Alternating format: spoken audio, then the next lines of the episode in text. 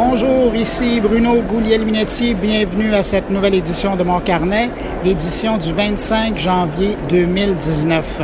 Cette semaine, comme vous l'entendez probablement derrière moi, je vous propose une édition spéciale de mon carnet qui vous parvient en direct de la place Bonaventure à Montréal, où se tient cette année encore Expo Entrepreneur. C'est un gros événement qui rassemble plus de 9000 participants qui viennent de partout au Québec. Et là, on parle autant d'organisations qui aident à soutenir euh, les entreprises, euh, soutenir leur démarrage, et puis évidemment des entrepreneurs en démarrage euh, ou en croissance. Et si on est ici, ben, c'est grâce euh, à la commandite de Encore, et je tiens à les remercier pour euh, leur aide financière à mon carnet. Alors aujourd'hui, on va parler de Encore, évidemment, on va leur faire un clin d'œil, mais on va aussi beaucoup parler de start-up, de technologie, de numérique. Mais juste avant d'aller plus loin, je veux accueillir mon collaborateur et le directeur général du consortium de soutien à la recherche et au développement. Je parle de Prompt, Luc Sirois. Bonjour, Luc. Oui, bonjour Bruno. J'aime ça. là. J'ai rajouté dans la présentation euh, directeur général du consortium de soutien à la recherche et développement. Ça fait très sérieux. hein. C'est super hein, d'être ici euh, aujourd'hui à Expo Entrepreneur.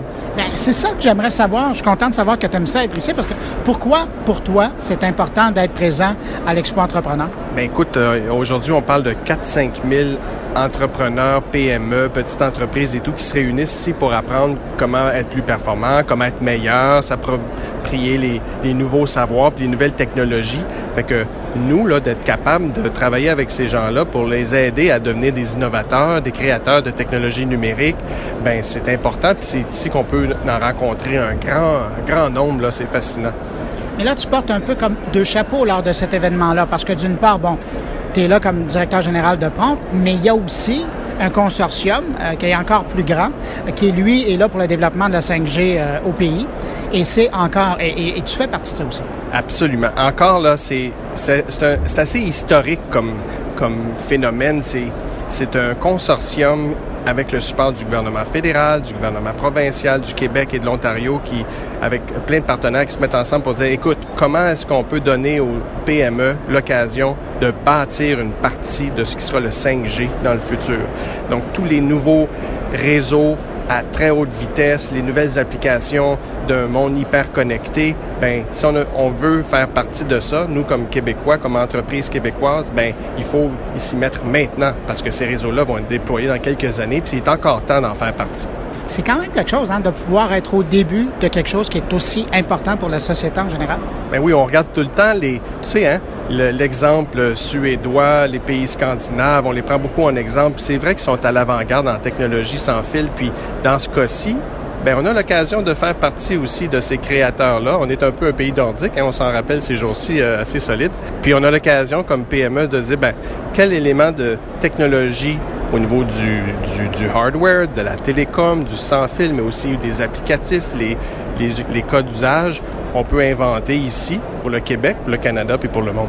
Luc, je t'arrête ici parce que je sais que tu vas avoir deux invités que tu vas nous présenter, avec qui, entre autres, tu vas parler de 5G et tu vas parler d'encore. Ben oui, on les aime beaucoup. Il y a Guillaume Ducharme, hein, notre vice-président aux communications, relations chez Cifrio, qui est un grand euh, Manitou là, de- du numérique et de la vigie en numérique au Québec. Et puis lui va nous parler d'encore. Et on a également Benoît Pelletier de Siena, qui est très ambitieux pour les PME québécoises avec le 5G et euh, va nous parler un petit peu aussi.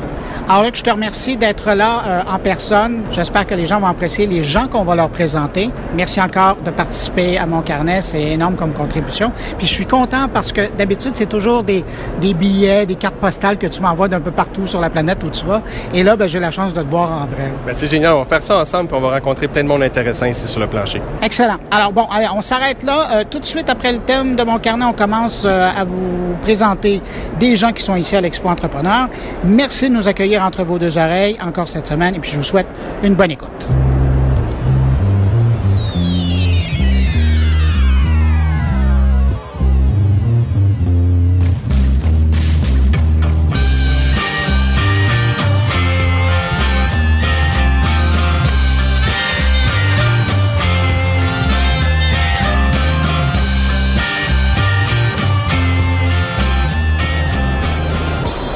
Alors, pour commencer euh, cette édition spéciale au euh, Expo Entrepreneur, on va parler avec Patrick Pérus, qui est un, un des euh, consultants qui a travaillé à l'organisation de cette Expo Entrepreneur, qui est maintenant à sa deuxième année. Vous allez voir, c'est assez fascinant. Puis, il y a même des scoops qui nous sont donnés. Alors, je vous invite à écouter l'entrevue. D'accord, mon nom est Patrick Perrus, je suis président de Polycorp. Et, le lien entre Polycorp et Expo Entrepreneur? Ben, en fait, au départ, Nima nous appelle partenaire fondateur, c'est-à-dire il est, il est, il est venu m'amener un concept là. Et euh, j'ai dit écoute, je trouve ça hyper intéressant. J'avais envie d'essayer de voir ce qu'on pouvait faire pour euh, aider euh, l'entrepreneuriat au Québec et j'ai trouvé que c'était une bonne manière de faire. Et donc je lui ai dit bah, j'embarque avec toi. Et puis donc je l'ai aidé au départ, j'ai fourni le premier argent pour lancer le projet là. Et c'est comme ça, c'est ça mon application. Alors il n'y a pas vraiment de lien entre Polycor et le Expo Entrepreneur, juste l'envie de faire quelque chose de bien quoi. Alors, la mission en tant que telle de Expo Entrepreneur, c'était quoi au départ?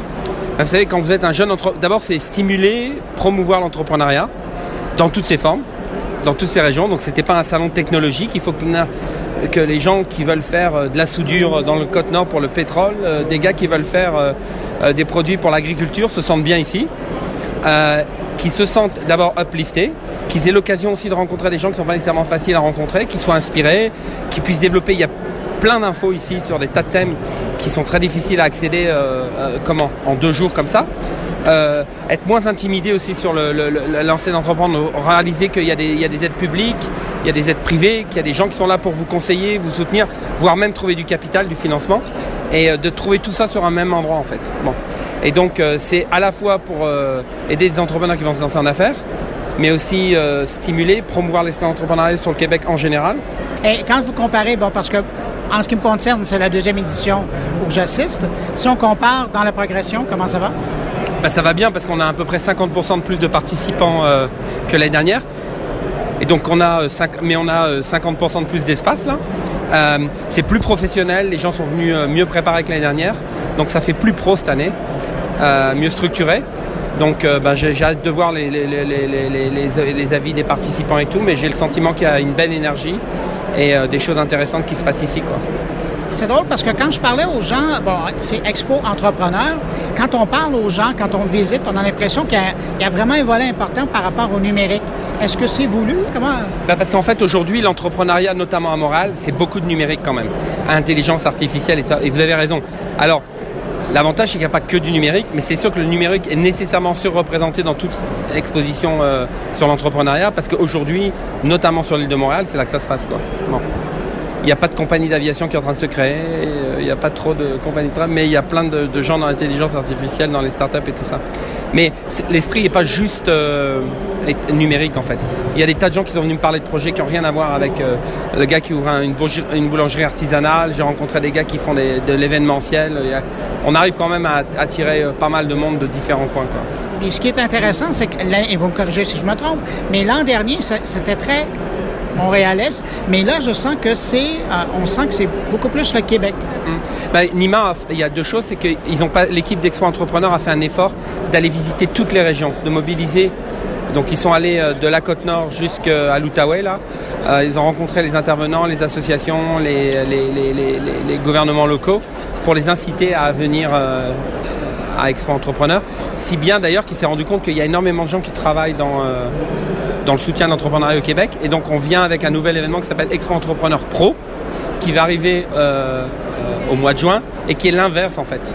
C'est-à-dire que les exposants seront les participants au salon pour voir comment ils font pour euh, stimuler l'entrepreneuriat, quel type de programme existe. Ces gens-là ne se connaissent pas en fait. Et donc on a organisé un salon qui leur permet de se rencontrer. Alors évidemment ce ne sera pas 8000 personnes, on s'attend à 1000, 1200 personnes. Mais quand même, euh, c'était intéressant. Quoi. Et autre euh, observation que j'ai faite cette année, je me trompe ou vous avez invité des gens de l'extérieur du Québec? Entre autres, des Français? Ben, moi, je suis du Québec. Je parle pas de vous, mais je parle dans les exposants. Oui, c'est vrai que j'ai remarqué, écoutez, j'étais pas au courant, mais vous avez raison. D'ailleurs, c'est une bonne, euh, c'est une bonne observation parce que je me suis dit, honnêtement, c'est le bordel en France, ok? Donc, si vous êtes entrepreneur en France, venir entreprendre au Québec, c'est pas un mauvais choix je pensais ça, puis là j'ai vu que M. Legault était en France, puis c'est ça qu'il est allé dire. Ok, j'ai trouvé ça super, ok. Et donc euh, oui, s'il y a des entrepreneurs en France qui ont un peu peur de ce qui se passe là-bas, là, bah, venez ici. Euh. Vous parlez à des gens qui seraient intéressés, là, parce que mon carnet c'est aussi écouté en Europe. Euh, qu'est-ce que vous leur envoyez comme message? Bah, que le Québec c'est un bel endroit pour entreprendre parce que c'est une société paisible, l'entrepreneuriat est valorisé. c'est simple de faire des affaires, je le sais parce que je, fais, je le fais des deux côtés. Là. La vie est plus simple ici qu'elle est, euh, qu'elle est en Europe. Et puis on est tout près d'un très grand marché. Et donc si on apporte l'entrepreneuriat au Québec comme une plateforme en Amérique du Nord et qu'on soit sérieux là-dessus, ok, euh, c'est super. C'est un bel endroit pour le faire, ok. Alors en plus c'est plus facile de faire venir des, talents ici que ça l'est aux États-Unis. Donc euh, c'est, moi je pense que c'est un bel, un bel endroit. Si donc je serais entrepreneur en France là, je viendrai le faire ici. Je pense qu'on va se laisser sur cette note très positive. Merci beaucoup. OK, parfait. Merci beaucoup. À bientôt.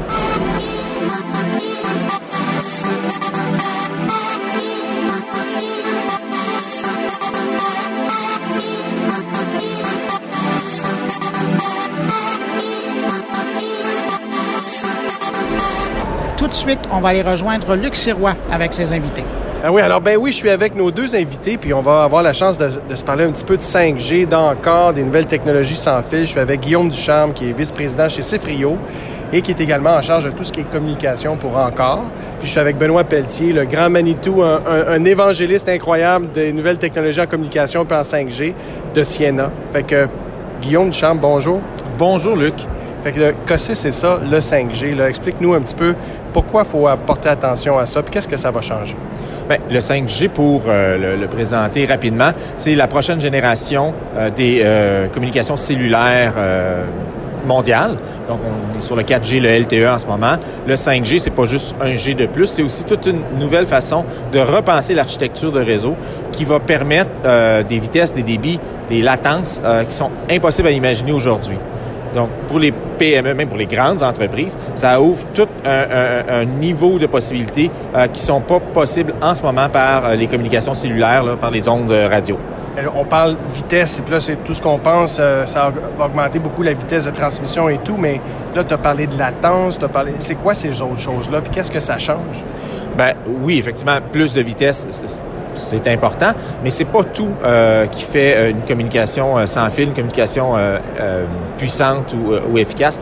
La latence, c'est le délai de réponse, par exemple, entre l'émission et la réception d'une communication sur un réseau qui soit filaire ou pas. Donc, la 5G va permettre une latence vraiment, vraiment réduite, presque, presque instantanée. Ça, ça ouvre tout plein de possibilités qui sont pas possibles en ce moment. Véhicule autonome, par exemple, le contrôle à distance, euh, une opération à distance euh, où le mouvement est, exécuté presque instantanément. Les gamers connaissent bien ça, la latence. Hein, et eux autres, ils ont déjà compris l'importance de ça. Absolument. Au, niveau du jeu vidéo, euh, même des, des, des, des, combats sportifs en ligne, c'est des attraits très intéressants. Il y a la latence, mais il y a aussi la sécurité. Euh, qui va être euh, grandement renforcé par euh, toutes les technologies 5G. Il y a en plus la faible consommation d'énergie. Uh-huh. Aujourd'hui, par sa caractéristique de base des réseaux 4G, ça consomme beaucoup d'énergie dans nos appareils. On s'en rend tous compte avec nos, propres appareils cellulaires. Mais au-delà du simple consommateur ou utilisateur de cellulaire, là où ça fait une différence, une faible consommation d'énergie, c'est pour tout l'Internet des objets des capteurs, des sensors à droite et à gauche. Aujourd'hui, on peut pas mettre un, appareil euh, sans le brancher sur l'électricité. Mais théoriquement, avec le 5G, on pourrait littéralement placer un capteur sur chaque arbre dans une forêt, l'oublier pendant 7-8 ans, euh, et, ça va toujours euh, avoir sa connectivité parce qu'il y a une faible consommation d'énergie. Fait le 5G, c'est aussi donc la, le réseau, l'infrastructure pour avoir des milliards d'objets connectés, euh, plus qu'on n'aurait jamais imaginé, là, avec la puissance, la connectivité, l'accès et tout ça. Exactement. Ça va rendre possible l'Internet des objets, qui est déjà possible aujourd'hui, mais ça va en faire une, une démultiplication.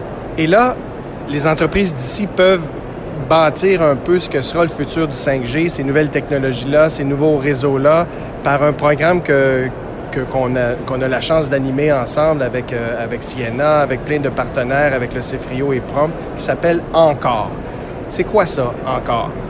Bien, Encore, c'est un euh, vaste programme de financement de la recherche et développement sur les technologies 5G Donc, avant que ça devienne euh, une utilisation répandue partout au Canada, mais partout à travers le monde, ce qui va arriver dans, quelques années. C'est un partenariat euh, qui rejoint, qui réunit, pardon, euh, cinq grandes entreprises internationales qui ont choisi d'investir ici ces sous-là pour développer avec nos PME, nos chercheurs, nos étudiants, les technologies, les solutions, les softwares de demain sur la 5G.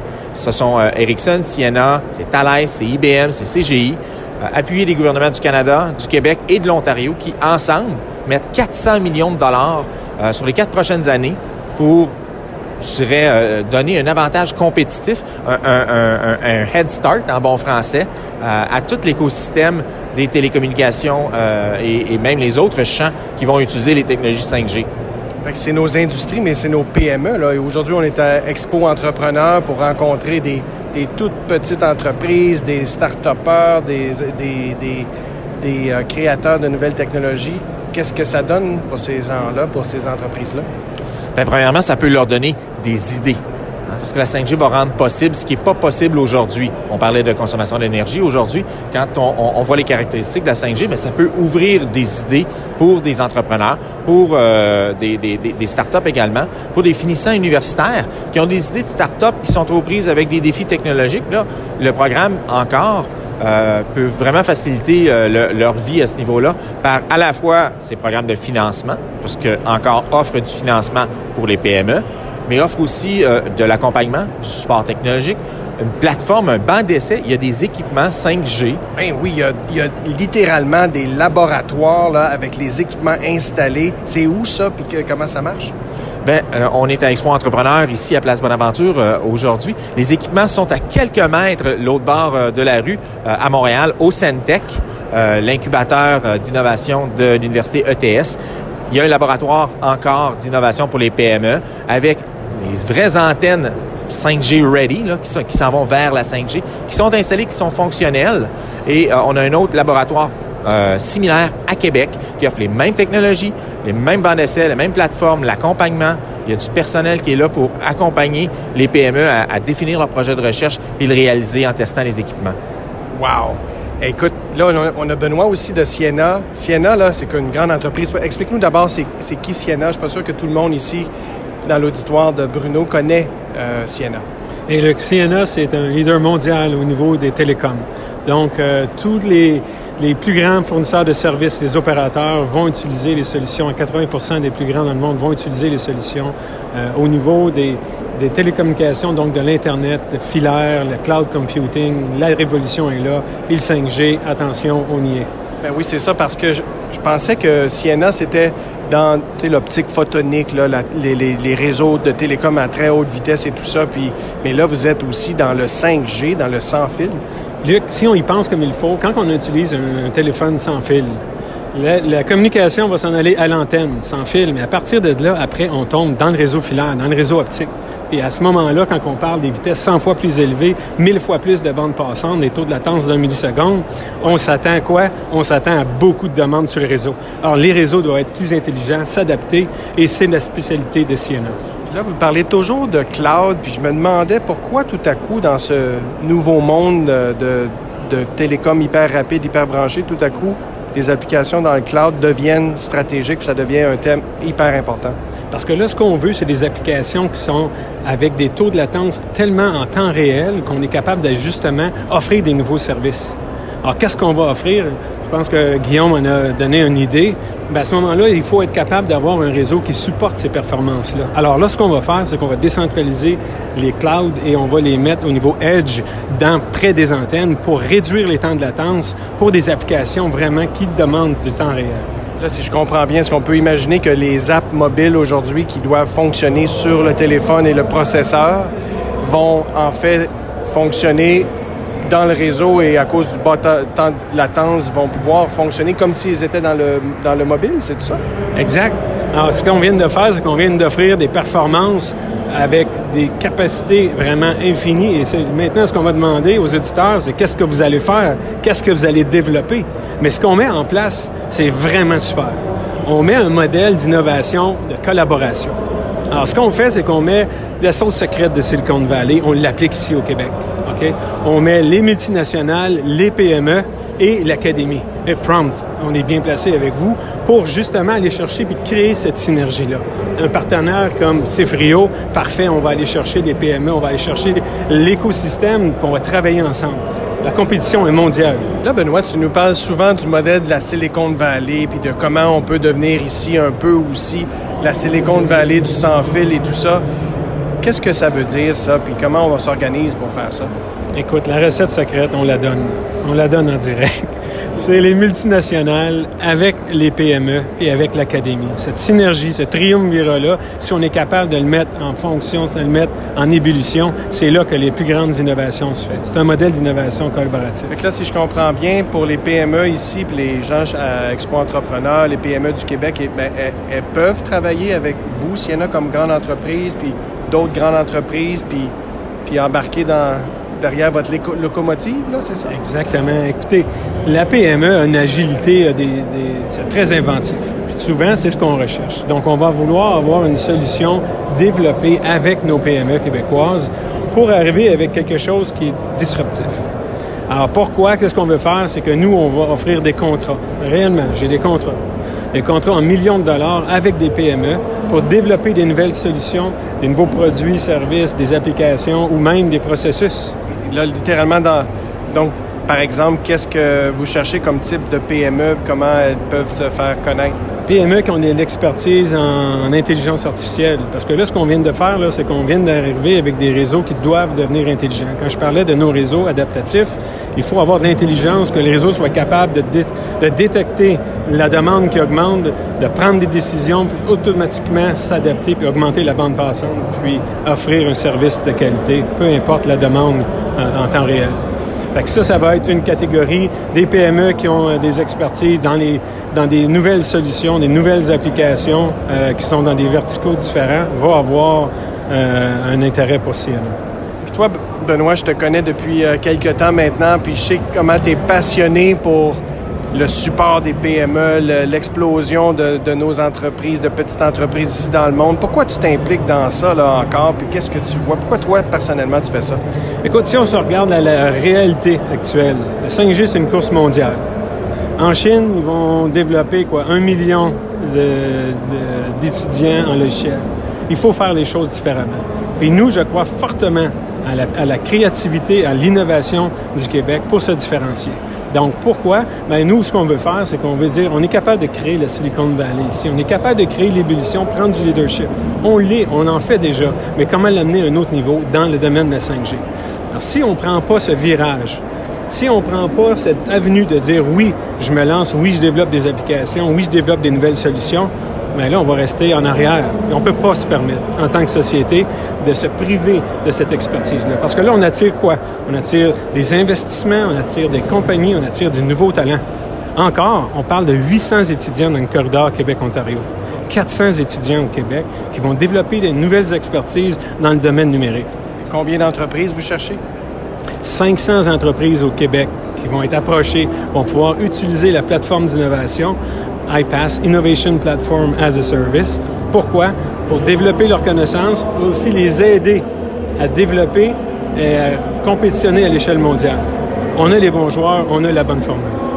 Wow, ça c'est un, un grand motivateur de nouvelles technologies. Merci beaucoup Guillaume, merci beaucoup Benoît. Et puis là, on va aller écouter cette grosse présentation-là qui commence ici à Expo Entrepreneurs Ensemble. On va faire un super de show en 5G également.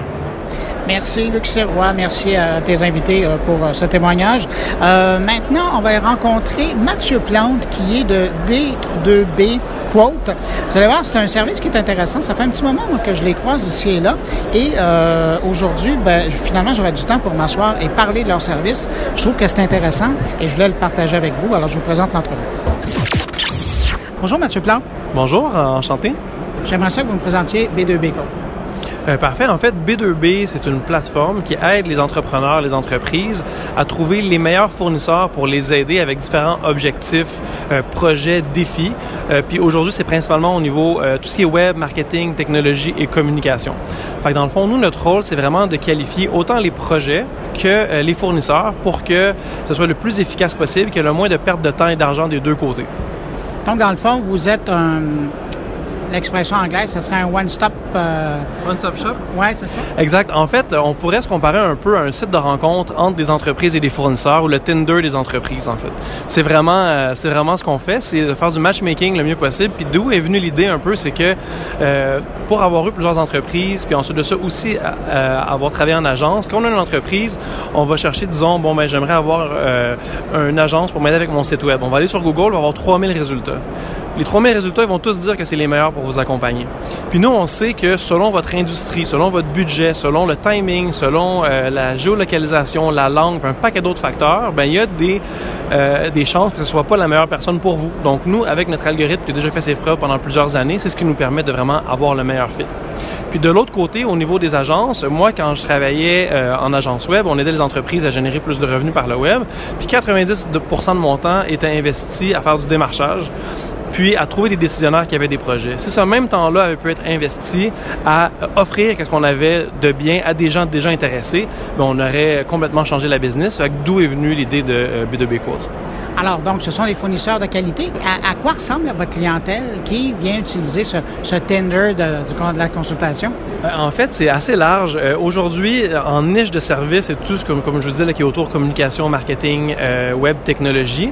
Au niveau des entreprises, il y a vraiment de tout. le mandat minimum sur la plateforme, c'est environ un budget de 1000 dollars. Donc, ça peut être même sur une année. Fait que, disons, créer une landing page pour sa, son entreprise.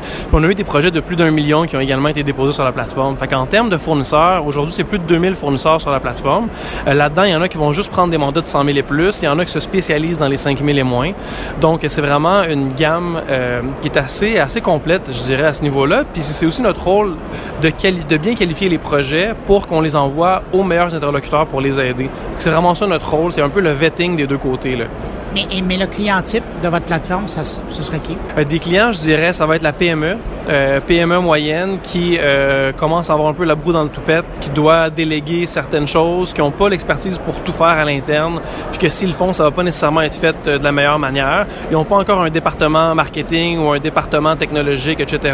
Et puis ils vont le faire. Mais des fois, on va également avoir des très grandes entreprises pour un projet bien précis, par exemple l'implantation d'un CRM, d'un ERP, qui vont faire appel à nos services pour qu'on les aide à trouver les fournisseurs qui vont être les meilleurs pour vraiment les plus adaptés pour eux particulièrement.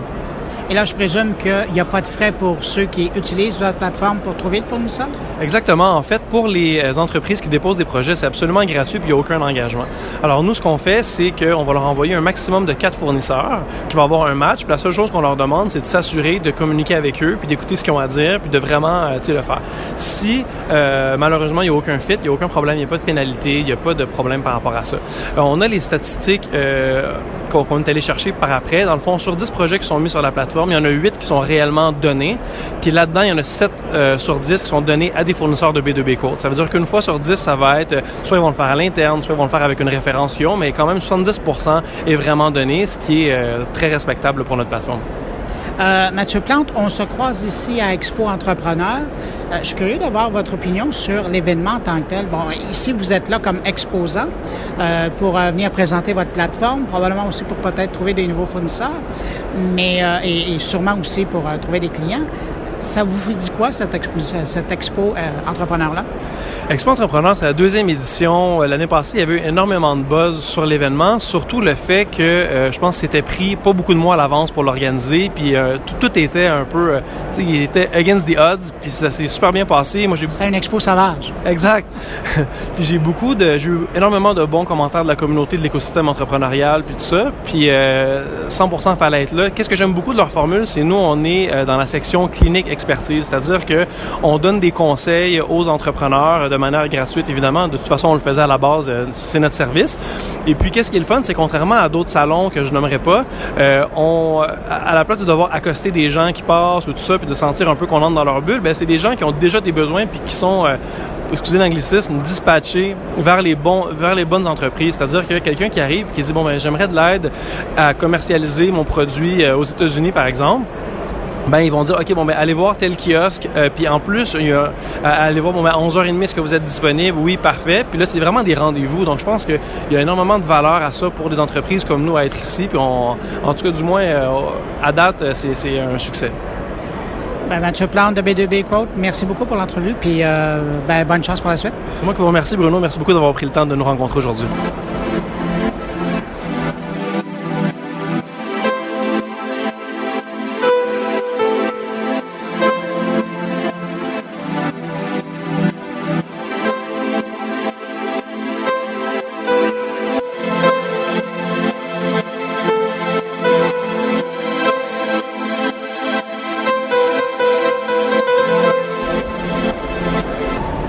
Voilà les propos de Mathieu Plante euh, de B2B Quote. Maintenant, on va faire un tour du côté de Jean-François Poulain qui est avec son invité. Oui, je suis avec Sophie Rez qui travaille pour La Ruche, qui est euh, la directrice, la cofondatrice de La Ruche à Montréal et qui va nous parler du UX, du sociofinancement. En fait, quand on fait une campagne de financement participatif, ce qui est super important ou qu'est-ce qui est derrière ça, c'est la mobilisation qui se cache. Donc, comment on peut utiliser cette plateforme-là comme un prétexte pour aller chercher finalement notre future clientèle? Donc, en amont, comment qu'on peut préparer notre réseau? Puis quand on parle en amont, là, c'est pas nécessairement que deux, trois jours à l'avance. Il y a des fois des campagnes qui se préparent six mois à l'avance, un an à l'avance c'est vraiment de commencer à parler de notre projet, vraiment de le sortir de notre tête, de le mettre sur papier, oui, mais commencer vraiment, ne serait-ce qu'informellement, à mobiliser les gens qui sont dans notre communauté. Mois à l'avance quand même six mois à l'avance, puis des fois, des fois un petit peu plus, parce que, exemple, si nous, on, a cette idée-là, mais qu'on n'a aucune, notre page Facebook n'est pas ouverte, on n'a pas commencé à en parler nécessairement, bien, comment qu'on va être ultimement capable d'aller chercher ces personnes-là pour qu'ils contribuent concrètement à notre projet? Il y en a que ça prend, ça peut se faire très vite, parce que le projet est vraiment très mobilisateur, puis c'est un projet qui a une portée aussi, qui, qui, qui touche une corde sensible, mais il y en a pour qui c'est un travail de longue haleine avant. Mais la stratégie, en plus, j'imagine que si tu la révèles trop tôt, c'est en même temps, c'est contre toi. Tu, brises un peu une espèce de punch. Comment tu amènes ça? Tu dis, là, tu as, six mois avant, puis quand tu fais ton début de levée de fonds, tu as combien de temps après? Tu as comme trois semaines, un mois, deux mois? L'après est plus court que l'avant. Bien oui, l'après est plus court parce qu'en campagne, les meilleures pratiques mondiales parlent parfois de 35 à 37 à 45 jours. Ah Et disons, exemple, nous, à La Ruche, une campagne de financement participatif, c'est en moyenne entre 40 et 60 jours. Donc, en effet, des fois, la préparer prend beaucoup plus de temps que de l'exécuter. Et ça, il faut le prendre aussi en considération. Par contre, le travail qui est fait avant va se refléter totalement sur le pendant. Ah et c'est là-dessus qu'il faut qu'on travaille. Puis, euh, au niveau de la, la campagne, oui, c'est très intense. Quand on est en ligne, c'est un sprint mais effectivement, pour répondre à la question tout à l'heure qui disait, mais est-ce qu'on le prépare d'avance? Est-ce qu'on, si en le préparant d'avance, est-ce qu'on a peur de brûler notre punch? Bien, ça va dépendre de la nature de notre projet. C'est-à-dire, je ne veux pas dire nécessairement que tu le prépares à l'avance, je pense que c'est inconditionnel, mais de, même l'annoncer un peu trop à l'avance, j'imagine que ça peut te brûler aussi de certaines façons. Bien, ça va dépendre à qui on l'annonce. On ne l'annonce pas nécessairement au grand public. On va l'annoncer, on va mobiliser d'abord, moi, ce que j'appelle le cercle de contributeurs. Et le cercle de contributeurs, c'est qui qu'on mobilise d'abord? C'est notre famille, nos amis, les amis des amis, puis les gens qui partagent aussi le centre d'intérêt pour le projet qui fait l'objet de notre campagne. Donc, concrètement, si moi je lance un studio de yoga, ben je vais contacter mes amis, les amis de mes amis et tout ça. Mais ultimement, ben on va avoir tous les yogis de la planète. Mais après ça, il y a une autre couche, des gens qui ont vraiment de l'intérêt pour le bien-être, pour la méditation, qui connaissent pas, puis ces inconnus-là aussi qui vont contribuer. Donc, c'est vraiment, quand on parle de, de, se préparer à l'avance, c'est d'aimer les pages Facebook, de suivre les gens, les influenceurs aussi dans ce domaine-là, dans le domaine pour lequel on fait campagne. C'est vraiment de tâter le terrain, de commencer à joindre les conversations. C'est pas nécessairement d'afficher notre projet au grand jour. Non, c'est ça. Puis, puis j'imagine aussi que ces gens-là, tu vas chercher plus tôt, c'est aussi des gens que, que tu veux qu'ils soient vraiment présents dans les deux, trois premiers jours parce qu'on remarque sur les Kickstarter et autres de ce monde, que si tu n'as pas un engagement rapide, si les, sous restent très bas, tu te dis, il y a quelque chose de suspect que peut-être que moi, j'ai pas compris, mais la communauté se dit, eux se sont dit, hum, il y a quelque chose de pas bon, j'investis pas. Et ça, tu vois que, pouf, trois, quatre, cinq premières journées, il y a un immense investissement. Tu te dis, oh, OK, ben moi aussi, je vais embarquer, il y a quelque chose là. Ça, c'est des choses qui se préparent beaucoup, beaucoup à l'avance. Comment vous faites ça, vous? Est-ce que vous l'intégrez, vous, dans vos campagnes? En fait, nous, la ruche, on ne l'intègre pas parce qu'on on suggère fortement aux euh, promoteurs de projets, aux porteurs de projets de le faire. Hmm. La ruche, on ne fait pas le travail à leur place, mais on leur donne finalement les, outils, on les guide. Puis même concrètement, ce qu'on leur suggère de faire, c'est de prendre un bon vieux tableau Excel, puis vraiment de lister les gens de leur entourage, puis grosso modo, quelle contrepartie pourrait les intéresser, puis d'attacher le tout en amont pour que la journée même où est-ce qu'on lance la campagne, bien, ils soient en mesure, à la limite, de téléphoner à Georges, à Roger, à Paul et à Ginette et de leur entourage pour leur dire, ça y est, je suis en ligne, puis temps, c'est le moment de passer à l'action. Puis ce que tu as dit tout à l'heure, c'est vrai que l'inconnu dans le cercle de contributeurs, donc les gens qui ont vraiment tout simplement un lien d'intérêt et pas vraiment humain avec la personne, bien, ces gens-là ne contribueront pas si la campagne n'a pas atteint un 30-40 c'est vraiment ah la marge symbolique où est-ce que le contributeur... À l'intérieur de combien de temps? Bien, rapidement. Bien, tout va dépendre. Parce que c'est une... semaine? C'est sûr qu'on a plus de chances de gagner notre 100 quand on a une ascension fulgurante. Mais on voit quand même d'autres figures à la ruche où est-ce que c'est une campagne de longue haleine qui tranquillement va se bâtir puis il y a toujours des contributions un petit peu plus régulières. Parce que la stratégie totalement intrinsèquement liée avec le plan de communication aussi qui est derrière. Puis les gens vont réagir aussi à toutes ces mini-offensives-là que le promoteur de projet va orchestrer. Et donc, et donc euh, moi, j'en reviens toujours un petit peu à ça. C'est la perception de l'utilisateur de l'autre côté. C'est lui qui contribue, qui envoie passer des tonnes et des tonnes, qui, des fois, on a l'impression que ce sont des initiatives un peu improvisées, mais les meilleures sont vraiment celles qui se sont pris longtemps à l'avance. Vraiment, six mois, c'est énorme. Bien, c'est pas. Puis, on dit six mois, c'est un monde, dans le fond, c'est plus comme un barème pour pas penser que c'est du jour au lendemain. Mm-hmm. Mais il y a aussi des gens qui font des campagnes exceptionnelles qui viennent nous voir à la ruche trois, quatre jours, même à la oh. limite à l'avance. C'est juste la capacité que les gens ont à, vraiment à réagir et à se et à bâtir leur plan. Euh, nous, on aime beaucoup que les gens viennent nous voir des fois un mois, un mois et demi à l'avance. Pourquoi? Parce que ça permet vraiment de, faire un accompagnement optimal. Et qu'est-ce que vous faites comme, comme, accompagnement, justement? quelle partie vous prenez en charge? Comme tout à l'heure, tu disais, il y a une partie qu'eux doivent faire, une partie que nous, on peut aider. Quelle partie, euh, la ruche, elle s'occupe de quoi exactement? On les aide à circonscrire leur projet. Déjà là, c'est une bonne étape. Répondre à la question, tu as besoin de combien d'argent et pourquoi? Ça a l'air super facile, mais pour beaucoup de gens, c'est difficile. Mettre une durée aussi un début, une fin de, de, ce projet-là, circonscrire et le quantifier, nous, on les guide là-dedans. En fait, grosso modo, on les outille à construire leur campagne. On les guide dans les meilleures pratiques, on, les, on, leur, euh, on leur donne des ressources aussi, ne serait-ce que si on a besoin d'un coup de pouce en vidéo, si on a besoin d'un ah coup de foule. On a des gens qui travaillent de concert avec nous, même si c'est totalement indépendant, mais on leur partage notre carnet d'adresse. Ultimement, on a dans chaque ruche à travers le Québec, on a un directeur de ruche qui est là et qui vraiment va accompagner le projet dans sa mise en ligne. Puis entre-temps, on a comme une petite fenêtre qui est ce qu'on appelle, nous, dans notre jargon ruchien, la cellule. Et ce que c'est, c'est concrètement, une fois par mois, il y a des ambassadeurs de la ruche, qui c'est des gens qui sont ancrés dans leur, dans leur région, qui arrivent de toutes sortes de milieux et qui bénévolement vont commenter les campagnes de financement participatif pour augmenter les chances de succès. Donc, l'entrepreneur vient présenter euh, sa campagne, sa page de campagne à des humains qui la commentent et qui vont leur donner des trucs genre Ah ouais, t'as-tu vu ça comme ça? moi, je pense que 50 pour cette contrainte partie-là, je ne paierai jamais ça. Ou au contraire, je pense que c'est pas assez cher. Puis, hey, je connais quelqu'un qui pourrait t'aider à faire descendre tes coûts. Puis, c'est vraiment cette implication-là humaine qui, aide l'entrepreneur. Puis, on va le guider en disant As-tu pensé à? On te suggère de, mais on ne fera jamais le travail à sa place. Non, puis c'est normal. Oui. Je, je, vais te prendre une question retour en arrière, j'aurais dû te poser dès le début. Vas-y. C'est quoi la ruche? La ruche, en fait, notre mission, ce pourquoi je me réveille chaque matin, c'est pour favoriser l'émergence de nouveaux projets dans les régions dans lesquelles nous sommes actifs. C'est-à-dire qu'on est à Montréal, à Québec, au Bas-Saint-Laurent, en Mauricie et en Estrie. Et nous, ce qu'on fait, c'est qu'on est une plateforme de financement participatif, mais au-delà de ça, on est une solution de financement. Donc, on est ancré dans nos milieux et on a différents acteurs économiques avec lesquels on travaille et ça peut passer d'institutions euh, financières traditionnelles comme des Desjardins, des BDC, des futurs preneurs de ce monde, euh, des programmes aussi qu'on construit de toutes pièces, qui se greffent aux campagnes de financement participatif pour augmenter leur montant. Grosso modo, je fais une campagne sur la ruche, disons, de 5 000 Et nous, bien, on a des humains à l'interne qui portent notre projet à l'attention de ces partenaires-là et qui bonifient, qui pourraient bonifier par des bourses, des subventions, euh, par des prêts, cette campagne-là, pour qu'ultimement, une campagne de 5 000 puisse repartir avec un 30 000, un 40 000, un 50 000. Euh, et on valorise tout ça d'un point de vue marketing sur une page unique du projet. Une courroie, euh, une courroie d'engrenage pour faciliter ce processus. Notre but, c'est de faciliter la vie des entrepreneurs en ayant tout ça au même endroit et tout ça bien, avec une couche de financement participatif qui est inévitable parce que reste que notre produit reste mm. la plateforme.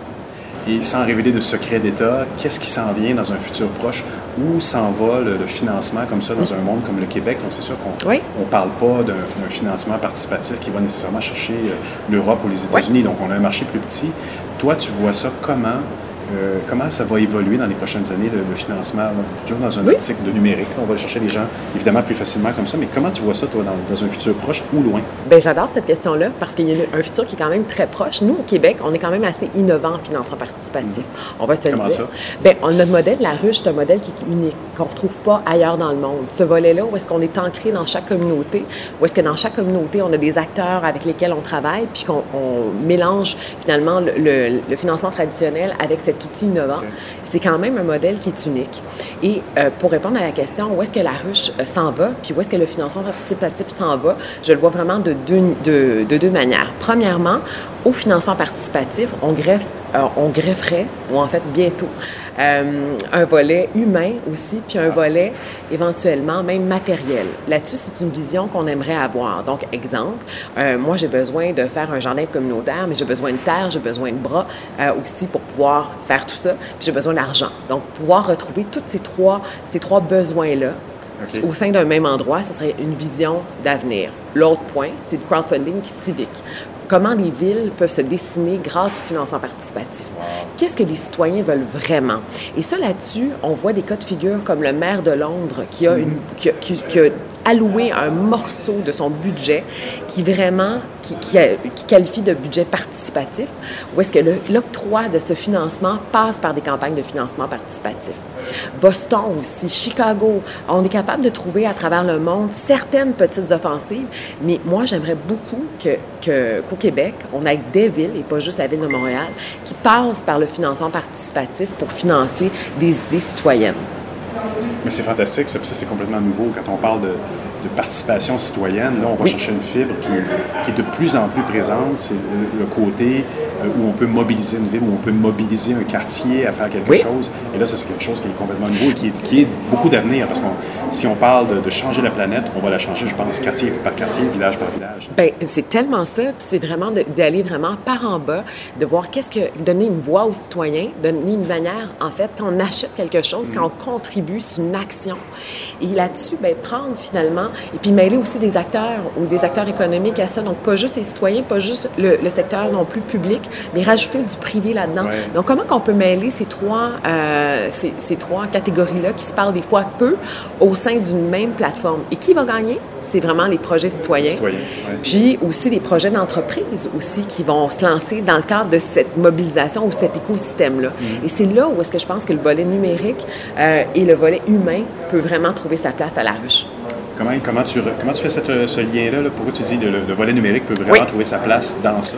Bien, en fait, c'est qu'on offre cet outil-là technologique, mais on n'écarte pas le volet humain. Où est-ce qu'ultimement, ces activateurs de projets-là vont rencontrer finalement ces projets citoyens-là, vont rencontrer ces entreprises-là et qui vont les mettre au, euh, en contact avec l'autre entrepreneur du coin qui va être capable mm. de, d'aider, de, de l'aider dans ce projet-là. Et pas juste nécessairement d'un point de vue mentorat, mais aussi euh, d'un point de vue euh, matériel, d'un point de vue financier, euh, mais aussi d'un point de vue aussi humain en expertise ou même ne serait-ce qu'en bon vieux bras pour mm. être en mesure de, de pouvoir réaliser un projet.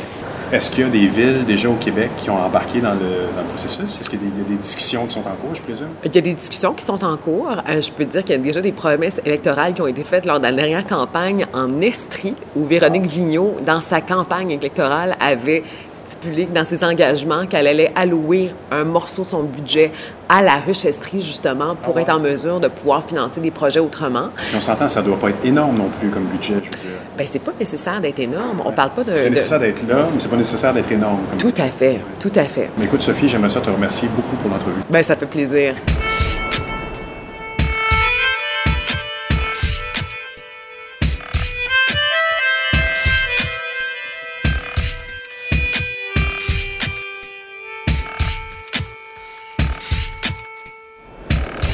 Que je trouve particulièrement intéressant dans euh, l'Expo Entrepreneur, c'est euh, cette approche où, évidemment, il y a des exposants, euh, les gens peuvent aller poser des questions.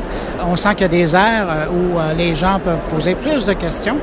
Mais il y a aussi des sections qui s'appellent des cliniques. Et parmi toutes ces cliniques-là, il y a une section qui est dédiée au marketing, à la vente, à la communication. Et j'ai rencontré à l'intérieur de cette zone-là Stéphanie Bergeron de Leonardo qui sont spécialisés en Alors, je vous fais entendre l'entrevue. Stéphanie, quel genre de gens vous avez rencontrés jusqu'à maintenant? Euh, jusqu'à présent, c'est quand même assez éclectique en termes de, visiteurs. Donc, on a eu autant euh, des étudiants qui faisaient un projet euh, d'école en gestion d'affaires. On a eu un, un, jeune homme qui, démarrait une plateforme en ligne pour la création de spectacles. on a eu un une entreprise qui était bien établie dans les produits de, de gouttes pour les yeux. Donc, ils sont en vente aux États-Unis depuis une dizaine d'années. Fait que vous pouvez voir que ça dresse un portrait quand même assez, assez éclectique. Fait que nous, c'est d'essayer de trouver un peu comment on peut aider ces gens-là ou sinon les, les rediriger si on n'est pas la bonne ressource pour. Bien, c'est ça. Comment ça se passe, cette rencontre-là? C'est parce que c'est une clinique, on s'entend. C'est, c'est pas une grande consultation. Vous n'assoyez pas deux heures avec les. Bon, c'est ça. Vous avez 15 minutes. Et, comment vous abordez ça? Euh, ben, en fait, on essaie de faire parler les gens. Fait que pourquoi ils sont ici de un à l'événement, puis ensuite pourquoi ils, ont, ils ont, voulu avoir cette clinique-là. Donc, c'est probablement parce qu'ils ont des besoins, dans notre cas, en image de marque, euh, puisque c'est là-dedans qu'on est spécialisé. Donc, nous, c'est vraiment création d'identité visuelle. Donc, on est vraiment dans la portion visuelle et non stratégique ou marketing de la chose. Euh, ce qui est différent là, des autres euh, des autres experts qui sont plutôt en marketing, en pub en ligne et tout ça. Donc on essaie de faire parler euh, le participant sur sa raison de sa présence ici. c'est quoi son projet? Est-ce que c'est un projet qui est en démarrage? Est-ce que c'est quelque chose qui est déjà existant? Est-ce qu'ils viennent juste récolter de l'information des fois pour quelqu'un d'autre ou pour quelqu'un dans une dans une quelqu'un d'autre dans l'entreprise dans laquelle ils évoluent? Euh, donc, on essaie de les faire parler, puis après ça, de voir comment nous, on peut les aider. donc, ultimement, si ça va bien, ben, ça tombe dans la catégorie du développement d'affaires. Oui, exactement. Fait que nous, c'est un petit peu le but de notre présence aujourd'hui, évidemment, tu sais, euh, euh, rentabiliser dans fond l'énergie puis puis le budget c'est d'aller chercher là probablement quelques quelques leads comme on appelle dans le milieu. Donc quelques projets potentiels à voir si ça va se transformer en soumission. Ça se transforme en soumission mais ben là c'est l'idéal pour nous parce que là on a vraiment le lien direct. Sinon ça peut être du plus long terme aussi des projets qui sont en démarrage des startups souvent ils vont venir chercher l'information là mais c'est peut-être dans un an qu'ils vont avoir besoin de nous. Donc on est présent on prend la visibilité puis on fait des rencontres autant au niveau des des participants a des, des collègues qui sont à côté de nous euh, dans, les autres, euh, dans les autres cliniques. je suis curieux, là, je parle à l'entrepreneur plus qu'à à, la spécialiste de l'image. Est-ce que vous aussi, comme entreprise, vous arrivez à trouver de l'information qui peut être pertinente pour vous? J'imagine que vous avez peut-être eu un petit peu de temps pour vous promener. On n'a pas pris le temps encore beaucoup. Euh, c'est, euh, il y a beaucoup de gens aussi qui qu'on revoit souvent dans ce type d'événement-là. Fait que ça c'est le fun parce qu'on crée des liens avec ces personnes-là puis on les revoit euh, sur place après. Fait que j'en ai croisé quelques-uns déjà. Euh, mais c'est sûr que je vais passer aller voir quelques conférences aussi qui m'intéressent là au courant. il y a quand même toute la journée de demain aussi. Fait que c'est sûr qu'on va en profiter. Puis il y a aussi une soirée, je pense, qui est dédiée pour les exposants. Là, fait qu'on va en profiter aussi pour créer des liens travaillait sur le maillage. Vous, votre spécialité, c'est l'image de marque. J'ai l'impression que ça va par tendance. Hein? 2019, euh, si on regardait, évidemment, on parle pas de mode, là, mais 2019, s'il y a quelque chose qui est important à garder en tête quand on aborde ce sujet-là, euh, que ce soit quelque chose de nouveau qu'on lance ou quelque chose qu'on veut rajeunir ou adapter à, à 2019-2020, euh, ça ressemble à quoi? Qu'est-ce que vous avez en tête? Quel conseil vous donnez aux gens?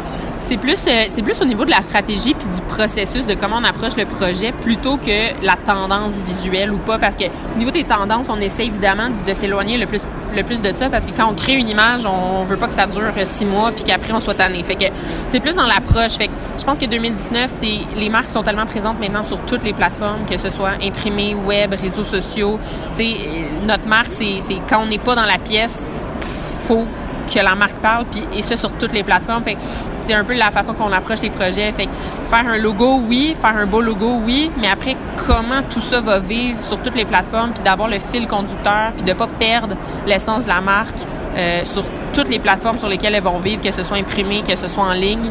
Euh, c'est vraiment ça qui est important, puis c'est ce qu'il faut établir dès le début du projet, puis pas laisser aller ces, ces choses-là qui peuvent paraître des fois futiles au départ parce que euh, quelqu'un qui, qui démarre son entreprise et tout ça, des fois, il, il, pense pas à toutes ces choses-là, mais nous, on est là pour, euh, pour ramener ça, puis, puis s'assurer que dès qu'on dès démarre le projet, en fait, on a pensé à tout, puis que la continuité de la marque va être là partout euh, euh, pour que les gens, quand ils reconnaissent euh, quand ils voient le logo, ils l'associent à, au positionnement de cette marque-là, puis qu'ils la reconnaissent sur toutes les plateformes, en fait. Donc, c'est toujours un défi de faire comprendre aux entrepreneurs que la marque doit avoir une personnalité, doit être quelque chose qui vit. Exactement, puis que c'est pas juste un beau petit dessin qu'on a fait dans Photoshop. Parce que ça pourrait des fois sembler, des fois il y a, des écoles de pensée, mais on essaie vraiment d'amener euh, le côté stratégie, le côté recherche en arrière de ça est, extrêmement important. Puis c'est ce qui va faire en sorte que la marque va avoir une crédibilité, euh, puis qu'elle va pouvoir bâtir une confiance avec son auditoire. Parce que si c'est juste faire un beau logo, ça va durer quelques temps, mais après euh, ça va vite s'évaporer en fait c'est de penser la marque 360. Stéphanie Bergeron, de Leonardo. Merci beaucoup. Merci beaucoup. Merci beaucoup.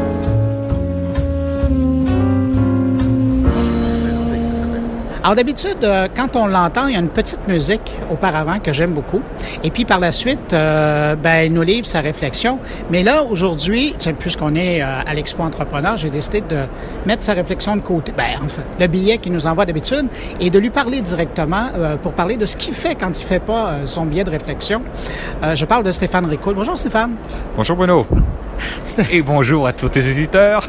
Merci de me prêter un peu de temps entre les deux oreilles. Si tu es ici aujourd'hui dans le cadre de Expo Entrepreneur, c'est parce que toi, professionnellement, tu as un intérêt à rencontrer les entrepreneurs du Québec. Ah, c'est clair. Regarde, il y a 9000 inscrits euh, aujourd'hui ici. Moi, je suis prêt à te parier que si tu fais le tour, il y a 98 des inscrits qui sont dans le domaine de la technologie. Donc, euh, un mouvement comme Technopolis, qui est un mouvement de mobilisation de l'industrie, avait tout intérêt à être présent à Expo Entrepreneur. Parce que c'est un peu l'impression que j'ai, hein, même si c'est pas écrit numérique, digital en dessous, j'ai l'impression que tous les gens qu'on croise, il y en a une très, un peu comme tu le dis, il y a une très forte proportion qui sont dans le domaine du numérique. Le numérique est transversal. Donc, que tu prennes n'importe quelle industrie, que tu prennes n'importe quelle entreprise, il y aura toujours une notion de numérique dans l'industrie, euh, dans l'entreprise, pardon. Euh, je rencontre énormément de monde en ce moment, puis euh, l'enjeu commun à tout le monde, peu importe l'industrie, c'est la main-d'œuvre en technologie. Donc ces enjeux-là, il faut les adresser. Mais quand, euh, quand tu as plusieurs lumières qui s'allument un peu partout, euh, en disant, ben, nous, on a un projet pour euh, résoudre l'enjeu de la main-d'œuvre dans l'industrie de la mode, peu importe, en technologie, et que tu as à côté une autre lumière qui s'allume pour dire la même chose, ça fait plusieurs faisceaux lumineux. C'est juste bien mais pas suffisant. Donc on a besoin de mobiliser toute l'industrie des technologies autour des enjeux de cette industrie-là, puis d'en faire un spot, un éclairage commun qui va mettre en valeur les enjeux et surtout qui va apporter des modes de solution finalement. Mais là, est-ce que tu es en train de m'expliquer c'est quoi le mandat de Technopolis? Le mandat de Technopolis, il est simple. C'est mobiliser l'industrie des technologies. Point. Parce qu'en mobilisant l'industrie, on va pouvoir promouvoir l'industrie des technologies. On va pouvoir créer un sentiment de fierté autour de cette industrie-là. Puis si vous créez un sentiment de fierté à la grandeur de la province, ben automatiquement, ça va briller à l'international. C'est clair que partout dans le monde, les gens vont se dire, il se passe quelque chose de spécial au Québec. Cette industrie-là, de la technologie, de l'innovation, de l'intelligence artificielle, de l'informatique, peu importe, il se passe quelque chose, il faut qu'on y soit. Alors, soit on va attirer des entreprises qui vont venir s'installer ici parce que le bassin de la main-d'œuvre est extraordinairement créatif, soit on va attirer des investissements parce que les gens vont se dire, il faut investir dans ces compagnies-là parce qu'il y a l'avenir au Québec. Mais euh, là, je t'entendais, tu as mentionné l'enjeu de main-d'œuvre. Est-ce que c'est l'enjeu principal de l'industrie? Euh, il y a plusieurs enjeux. Est-ce que c'est l'enjeu principal? En fait, je veux même pas classer les enjeux. Nos entreprises, les 9000 entreprises sont présentes aujourd'hui ici, la Expo Entrepreneur. Elles ont un enjeu, c'est de se faire connaître. L'autre enjeu, c'est de se faire connaître à l'international, s'exporter. Et le troisième enjeu, c'est aller chercher du financement pour poursuivre leur croissance. Mais ça, si on se regroupe ensemble, si on se mobilise, qu'on fait la promotion de l'industrie, on va y arriver parce que l'union fait la force, c'est pas compliqué. Quand, les, quand le Brésil se déplace dans des missions commerciales à l'étranger pour l'industrie des technologies, se déplace sous la bannière Brazil IT. Quand la France se déplace, elle se déplace sous la bannière French Tech. Quand le Québec se déplace, on se déplace à 50 avec des brands différents. C'est, selon moi, un non-sens et il faut vraiment aller sur un brand commun. Et ce brand, il existe. Il a été créé il y a deux ans par la Grappe des technologies de l'information qui est Techno Montréal et ça s'appelle Technopolis. Difficile d'être plus clair. Si quelqu'un qui nous écoute veut avoir plus d'informations concernant Technopolis, il va où? Il y a le site web, évidemment, technopolis.ca, mais euh, il y a 50 ambassadeurs aujourd'hui qui incarnent et qui portent le message Technopolis dans toutes les régions du Québec. Donc, il y a forcément quelqu'un que vous connaissez dans votre entourage qui est ambassadeur de Technopolis. Et aujourd'hui, à Expo Entrepreneur, notre objectif, c'est d'aller en chercher 50 de plus. Je veux 100 ambassadeurs par année à chaque fois. Donc l'année prochaine, c'est 200. Puis dans trois ans, c'est 300 ambassadeurs pour répandre le message Technopolis, pour répandre le brand Technopolis, pour créer ce fameux sentiment de fierté autour des technologies. Stéphane Ricoul, merci beaucoup. Euh, ben, gars, merci euh, au nom euh, des gens de l'industrie pour Technopolis. Et puis, je te laisse retourner à tes efforts et on se retrouve la semaine prochaine pour ton billet. Avec grand plaisir. Merci Bruno.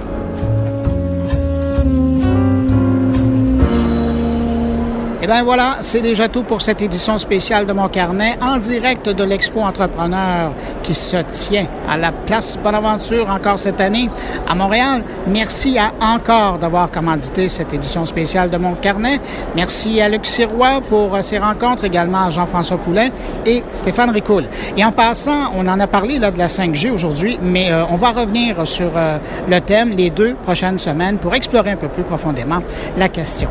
Comme je vous le rappelle chaque semaine, et particulièrement pour cette édition spéciale, n'hésitez pas à passer le mot autour de vous si vous pensez que mon carnet pourrait intéresser vos amis, connaissances. Hein? Je vous demande chaque semaine, mais passez le mot.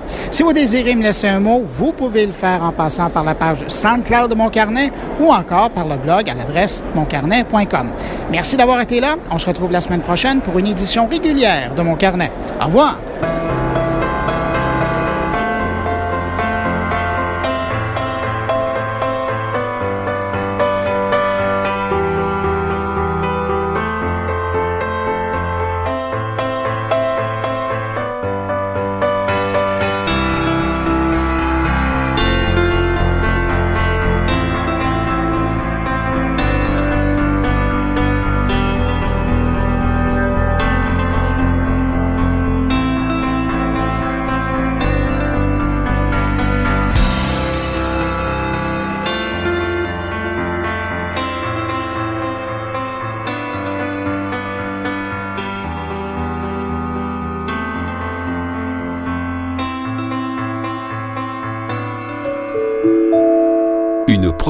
goulielminetti.com